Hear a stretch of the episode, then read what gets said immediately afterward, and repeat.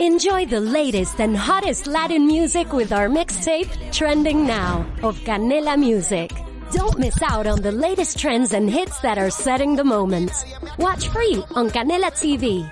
Presented by Verizon.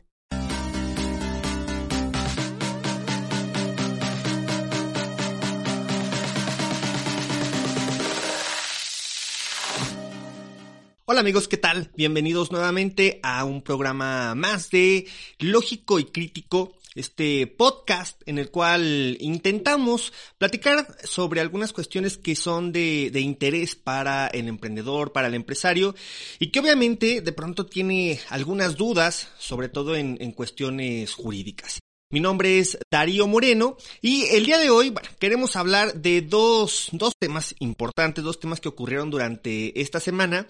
Por un lado, eh, como, como preámbulo y para empezar a, calentar el tema, el día de ayer, bueno, ayer me di cuenta, creo que ocurrió el sábado o el viernes por la tarde, de un debate entre dos famosos youtubers en el cual ahí estuvieron discutiendo sobre algunas cuestiones filosóficas empresariales que al final, bueno, fue una cuestión muy, muy viralizada en redes sociales, sobre todo en, en Twitter, en Facebook. Y bueno, eh, hay un punto en el cual me interesaría mucho analizar sobre todo no, no tanto hablar del contenido del debate o de quién o cuál tenía la razón o, incluso sobre los argumentos que cada uno de ellos utilizó. Lo aterrizo un poco más y eh, hablando sobre todo de temas jurídico-fiscales y, legales propiamente, eh, acerca de este proceso de, de investigación o, o análisis que tenemos que realizar todos los empresarios para de pronto no dejarnos ir por el comentario de alguien que aparentemente es un experto en algún tema.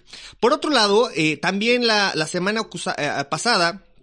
salió una nota y salió publicado eh, que a partir del día 23, 23 de marzo, los bancos van a tener una nueva obligación para solicitar a los usuarios de las famosas bancas, banca electrónica, para que eh, activen su geolocalización. Es decir, que cuando utilicen estas plataformas que los bancos facilitan para poder realizar alguna operación, ya sea la apertura de una cuenta bancaria, una transferencia, un pago de servicios, pues ahora necesariamente tienen que estar perfectamente ubicados. Tenemos que activar esta geolocalización que pues prácticamente nos va a, indicar desde qué punto exacto es donde estás tratando de realizar alguna operación y con ello evitar dos temas. Uno, el financiamiento al terrorismo y por otro lado toda la, la esta cuestión que, que actualmente el gobierno mexicano está atacando de manera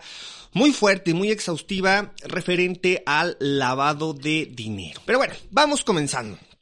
Les platicaba el día viernes, eh, con, exactitud sí fue el día viernes que dos famosos youtubers que hablan siempre de cuestiones eh, relevantes en temas empresariales y que para ser muy honesto la verdad es que no los escucho demasiado, por lo tanto acerca de su contenido no pienso hablar para saber si es correcto o si no. Y tampoco criticaré a quienes lo escuchan o a quienes hacen caso sobre los contenidos que ellos manejan y principalmente sobre mm, estos consejos, recomendaciones y cursos que de pronto ofrecen a algunos empresarios y que cada quien está en la libertad de tomar o no tomar lo, los consejos, recomendaciones que al final te encaminen para llegar a los objetivos finales de tu, de tu negocio. Aquí lo importante o aquí lo trascendente es eh, eh, eh, sobre este debate que se generó, algo medular que surgió o una pregunta que a mí me llamó muchísimo la atención es ¿por qué creer ¿Por qué crees lo que crees realmente? ¿Por qué sabes lo que crees? ¿O en qué basas ese conocimiento para poder recomendar o aconsejar a nuevos emprendedores o, nuevos empresarios, o quizá no tan nuevos, pero que tienen algunas dudas sobre algunas cuestiones en temas financieros, fiscales, jurídicos? ¿Por qué basas tú tu conocimiento en una ideología o en tal filosofía para poder impartir dicha, dicho conocimiento?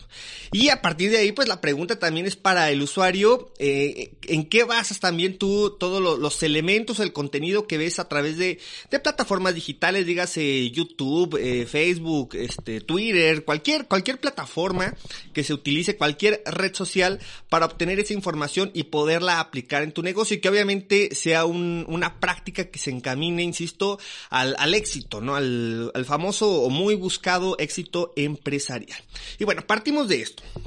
Eh, por un lado, alguien, había dos posturas, una sobre una cuestión que mm, para uno de los, estos famosos youtubers todo es positivo, todo se puede, lo difícil se puede arreglar de una manera muy fácil, como simplemente siguiendo una serie de consejos que a través de algunos cursos, a través de algunas recomendaciones que se van dando de manera sistemática una vez a la semana o varias veces a la semana, cursos que son desde muy baratos, desde uno que te ofrecen en 200, 100 pesos, hasta a lo mejor uno un poco más caro que te podría costar 3, 4 mil, 5 mil pesos. Aquí, bueno, el punto, y, a lo mejor ahí lo, lo emulo una cuestión con, con, el tema de los impuestos. Cuando nos preguntan, bueno, México cobra muy caros los impuestos o los cobra muy baratos, y pues depende mucho. Si comparamos con algunos países en los que a lo mejor el impuesto sobre la renta, que aquí se cobra en un 30%, y en países quizá como Dinamarca, que lo cobran arriba de un 50 y tantos por ciento, pues podríamos decir que aquí no es tan caro. Sin embargo, cuando comparamos los beneficios que nos brinda Dinamarca con ese pago del impuesto contra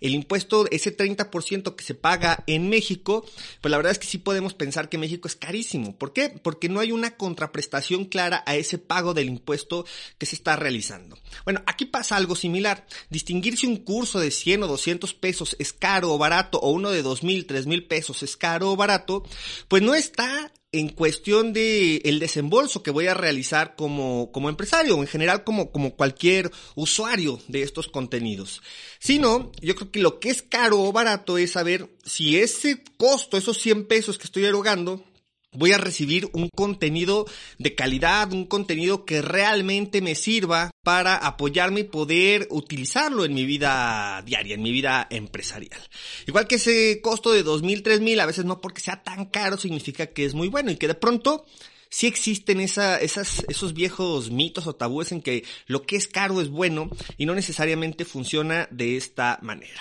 Pero aquí no es el punto. El punto toral es que un, un youtuber señalaba que para él todo debe ser positivo y todo debe ser acercarle a los usuarios las herramientas necesarias para que ellos se vean favorecidos y poder generar un ambiente positivo, un ambiente en el que todos tengamos una mentalidad en que si lo quieres hacer, lo puedes hacer. Solo, solo es cuestión de mm, echarle un poquito de ganas, de tener entusiasmo, de no dejarse caer y obviamente de comprar esos cursos. Y entonces a partir de ahí es que te vas a acercar relativamente a este, insisto, este famoso éxito empresarial que tanto buscamos. Eh, por otro lado, existía la otra versión en que esto no basta que de pronto buscar soluciones fáciles a problemas muy complejos, pues no es, no, no, es tan simple como pensar que pues échale muchas ganas, vende así, di estas palabras, convence a la persona, velo a los ojos, cruza los brazos, cruza las piernas. No es tan sencillo como eso, realmente hay condiciones y circunstancias, eh, incluso ya a nivel Estado, es decir, cuestiones como eh, deuda externa, el comportamiento de los bancos, el comportamiento del tipo de cambio, y en fin, algunas circunstancias que son completamente ajenas al control que nosotros como empresario, ya sea micro, mediano, pequeño, podemos tener, ¿sale? Entonces, a partir de ello se confrontó el debate, pero el punto toral de este, de este debate o de esta, de este cuestionamiento era esta pregunta del por qué o en qué basas tus creencias. Es decir, lo que dices, lo dices porque lo sabes, porque te consta o porque simplemente lo crees. Y si es a partir de que simplemente lo crees, entonces, ¿con qué cara puedes señalar que la gente que te escucha, la gente que consume tu contenido, pues realmente va a tener el mismo éxito, entre comillas éxito, que tú has logrado tener. Porque quizá el éxito tuyo está basado únicamente en ofrecer esas soluciones fáciles, imposibles de realización, que Recuerden que la excepción hace la regla, habrá a quienes sí les pueda funcionar y que a partir de ahí tú generalizas y entonces en esta mm, alimentación del ego, en señalar que la gente me agradezca porque le ayudé, que la gente me pague porque le ayudé y tratar de alimentar eh, esta cuestión de la positividad con el empresario de tal manera que al final el objetivo sea claro y el objetivo no es ayudar a los demás, el objetivo es cobrar y enriquecerte para pues, obviamente que tu negocio funcione y que con eso tengas cara de señalar que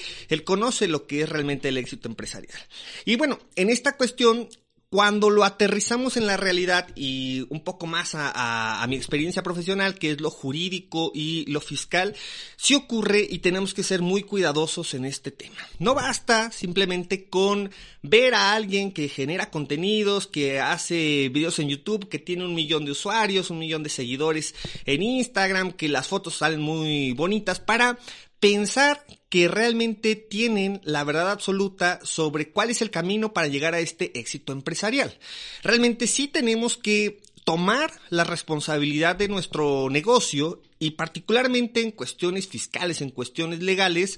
sí tenemos que ilustrarnos, sí tenemos que leer lo que tengamos que leer. Había un curso que estoy tomando, un diplomado sobre cuestión penal fiscal, que escuchaba el día sábado y dieron un, un punto que me pareció muy acertado, porque de pronto cuando queremos aprender mucho, empezamos a comprar libros o a comprar cursos. Dice, no se trata de tener todos los libros, se trata de tener los mejores. Y en este proceso de entender quiénes son los mejores, pues obviamente se tiene que tener un recorrido que hace que tu conocimiento académico, no necesariamente derivado de estudiar una carrera universitaria o alguna, alguna maestría, sino simplemente con la experiencia que se va obteniendo a través del manejo de la información, de leer, de preguntar, de vivir, de experimentar, de fracasar y también de tener éxito, microéxitos que posiblemente te llegan al punto en el cual tú quieras estar,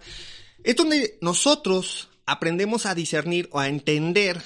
cuál realmente es ese mejor contenido del cual sí vale la pena hacernos llegar, incluso independientemente del costo que se tenga que pagar para tener dicho contenido. Pero cuando únicamente nos dejamos llevar por hoy estas tendencias sobre quién te sigue más, quién te ve más, quién tiene mejor marketing o quién tiene mejor publicidad y pensar que el que lo hace es a la persona que tenemos que seguir, es a la persona a la cual tenemos que escuchar porque él conoce y vive el éxito permanentemente. Y yo quiero ser como él, estamos en un muy grave error porque en algún punto cuando nos equivoquemos, habría que preguntar si este influencer realmente puede responder a estos errores, quizá,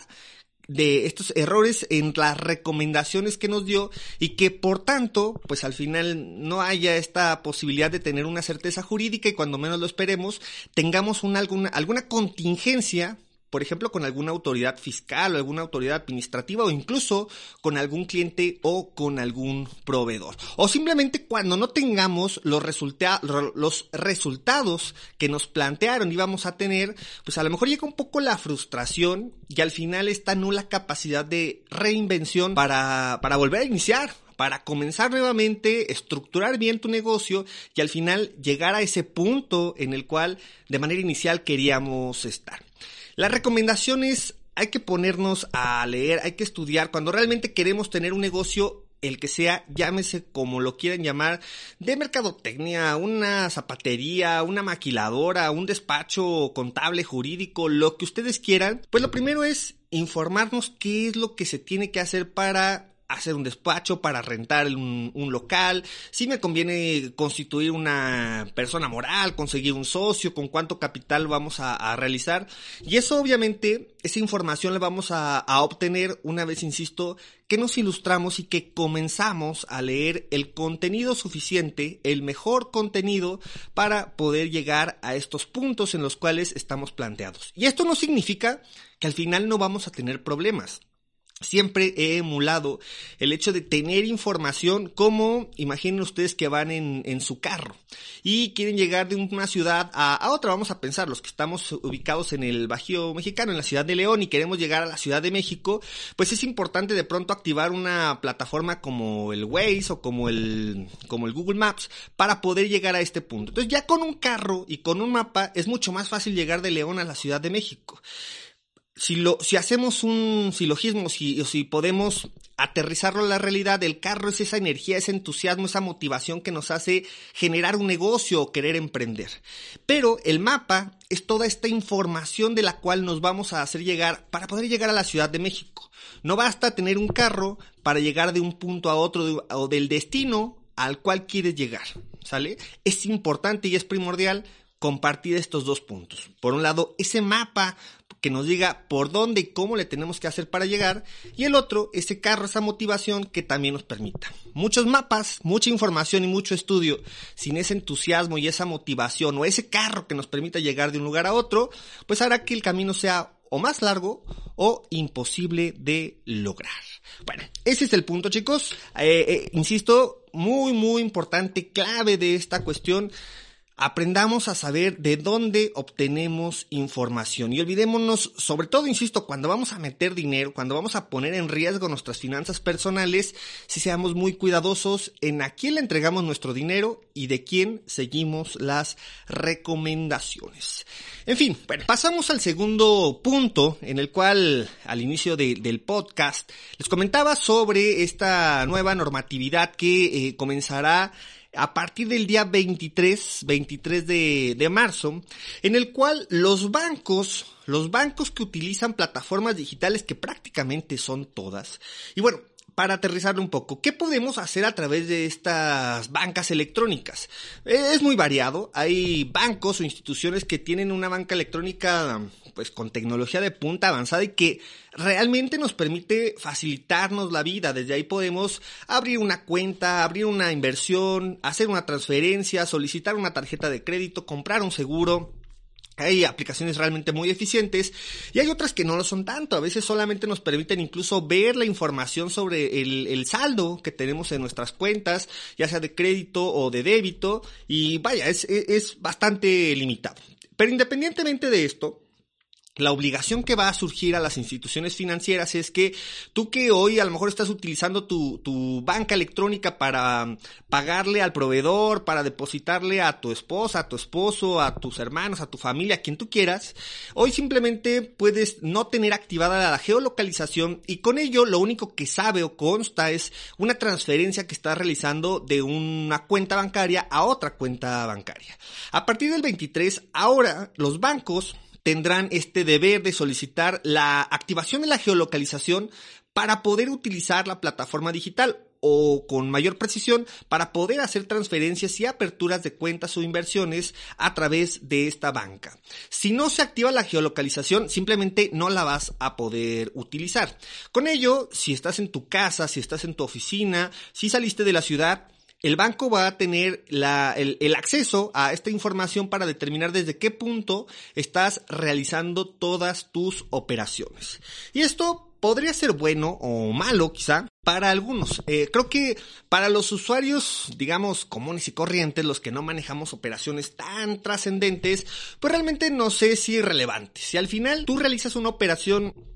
cotidiana, regular, pues al final no, tampoco es que generes mucha alerta tanto a las instituciones financieras como en su caso a la unidad de inteligencia financiera, la UIF, o en su caso al, al SAT. Por lo tanto, realmente no, no, no, no trasciende este punto. Me parece que el, el, punto clave que quiere atacar la, la, autoridad fiscal es em, este tema de lavado de dinero y de financiamiento al terrorismo, pero me parece que en México podemos hablar mucho más de esta cuestión de, de lavado de dinero, acerca, por ejemplo, de, de empresas que en algún caso utilicen una, una banca electrónica y que a lo mejor todas se hacen o se realizan desde un mismo punto concentrado, es decir, en algún domicilio en el cual constan 10 o 15 empresas y que desde ahí se utilizan todas estas transferencias, pues ahora va a ser mucho más fácil para la autoridad fiscal a partir de la información que le proporcione esta institución financiera, este banco, de determinar que en un lugar, en un domicilio fiscal, están 15 empresas concentradas y desde ahí todas están haciendo operaciones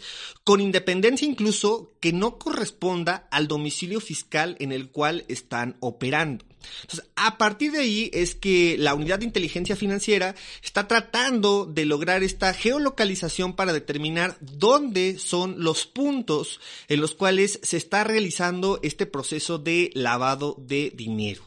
También por otro lado, cuando a lo mejor lo hacemos un poco más terrenal en esta cuestión del terrorismo y del crimen organizado, también ocurre con demasía que se aperturan cuentas para personas físicas que en realidad solo funcionan como prestanombres. Es decir, solicito que vayan y aperturen una cuenta eh, bancaria, que lleven toda su documentación, el banco sin mayor problema teóricamente, les va a aperturar una cuenta de banco para que puedan realizar desde ahí sus depósitos y al final de, de varias cuentas es que se llega a una cuenta concentradora, pero pues ahora van a poder tener esta posibilidad de determinar dónde están estas personas que abrieron estas cuentas para saber desde dónde se deriva la concentración del recurso. Con eso, pues están en posibilidad de dos cosas. Uno, de identificar estas redes, insisto, de crimen organizado y, bueno, particularmente de lavado de dinero. Y por otro lado, también estar en la posibilidad que ahora ya se generen, según tu geolocalización, estas operaciones irregulares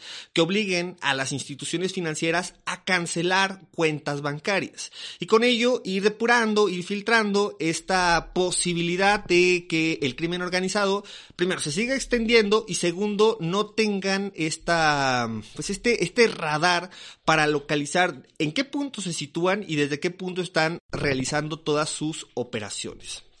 Ahí, bueno, destacar que es directamente desde el sistema financiero, desde los bancos, en los cuales el, fisco, el fisco, incluso en, bueno, en México y prácticamente en todo el mundo, todos los que pertenecen a, la OCDE, para eh, determinar que la, monetización, esta cuestión de, dinero, se traslade ya de manera permanente, o es el camino que se está buscando, a, a dinero por decirlo de alguna manera, electrónico, es decir, que todo se realice desde una cuenta bancaria. Eh, el año pasado o antepasado surgió este, el CODI, que es el cobro digital, en base al cual ya con tu aplicación, con tu banca electrónica, si vas a un restaurante, si vas a cualquier tienda que desees adquirir algún producto o algún servicio, bueno, ya con este código QR puedas hacer los pagos y se, se minimice el uso del efectivo.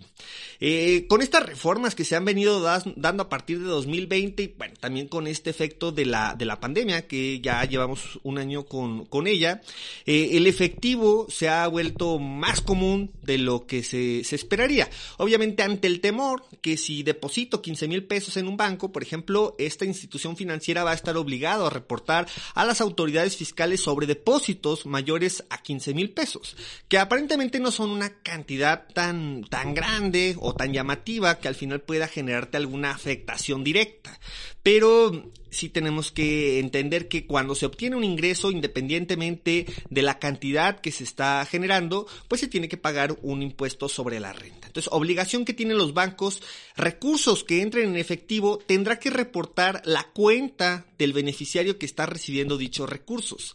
Ya de entrada, insisto, con 15 mil basta, pero obviamente si es más, pues enciende las alarmas o las alertas al sistema financiero y obviamente a las autoridades fiscales para analizar y diagnosticar si este contribuyente o este cuentaviente que está eh, recibiendo grandes cantidades en efectivo, pues obviamente las está declarando, está pagando los impuestos y sobre todo tiene determinado el origen de dichos recursos, que es un poco la entrada para este efecto, insisto, de el lavado de dinero. Entonces, bueno, esa es la, la, noticia, insisto, si no manejas cantidades tan grandes, tan onerosas y al final estás utilizando una banca electrónica, me parece no tendrás mayor problema en activar tu geolocalización y simplemente pues ahora tener una información o que el banco tenga una información más cercana a exactamente dónde estás parado y de dónde estás realizando todas tus operaciones. Pero, insisto, si al final no tienes mayor problema, si estás pagando tus impuestos, si recibes eh, recursos de procedencia lícita, no tendrá por qué haber mayor relevancia. Insisto, el foco o el eje toral de esta modificación es para detectar todas estas cuentas, ya sea que se utilizan mediante prestanombres o empresas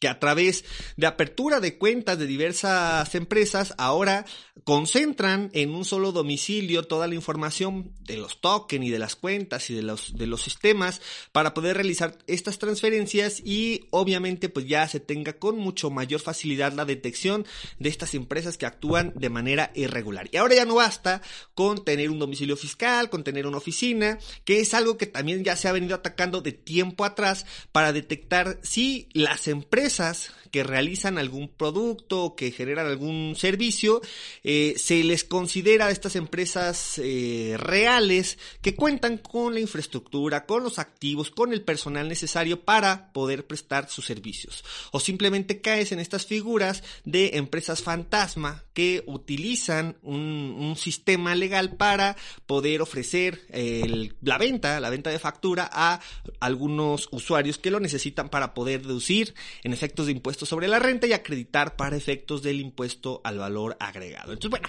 eh, se convierte mayor, insisto, este protocolo se extiende todavía más para detectar qué empresas son reales y qué empresas realmente funcionan y qué empresas son las que están únicamente fungiendo para un factor de lavado de dinero. Entonces, mucho cuidado con esto. También como usuarios seamos cuidadosos sobre con las empresas a las cuales les estamos pagando, las empresas que son nuestros proveedores, consejos y recomendaciones muy, muy rápidas que ya le hemos dicho en algunas ocasiones. Pues obviamente, eh, primero pidan, eh, si es una persona moral, pidan toda la documentación, acta constitutiva, IFES del apoderado, eh, datos importantes como la constancia de situación fiscal, su famoso RFC, pidan una opinión de cumplimiento para saber que mi proveedor cumple con todas las obligaciones de carácter fiscal en tiempo y forma y pues si pueden y tienen tiempo, que me parece se lo tienen que dar, igual a partir del domicilio fiscal que aparece en esta constancia de situación fiscal, pues hagan una búsqueda rápida en Google para determinar si el lugar que en el que aparentemente realizan sus actividades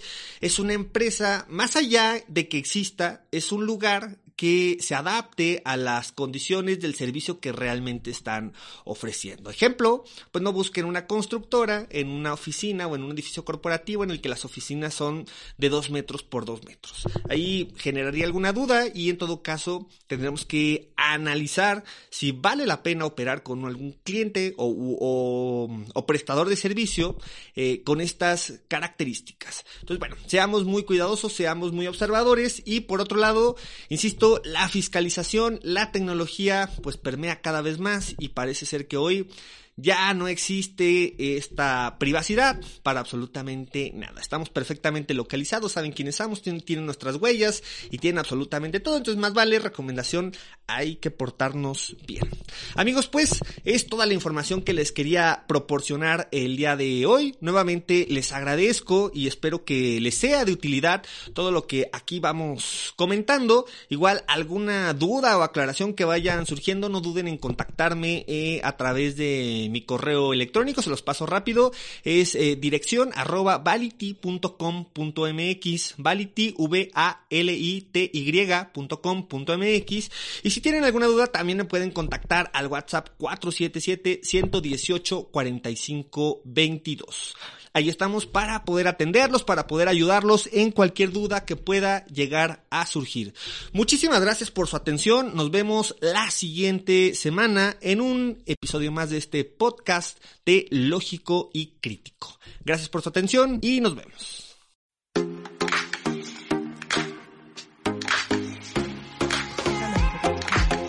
Esto es una producción de Excellence Podcast.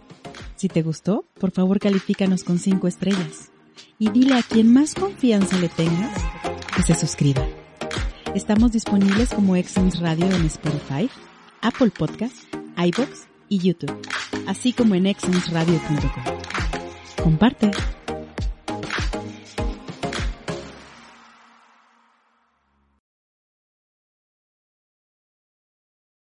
En Sherwin Williams somos tu compa, tu pana, tu socio, pero sobre todo somos tu aliado, con más de 6.000 representantes para atenderte en tu idioma y beneficios para contratistas que encontrarás en aliadopro.com. En Sherwin Williams somos el aliado del PRO.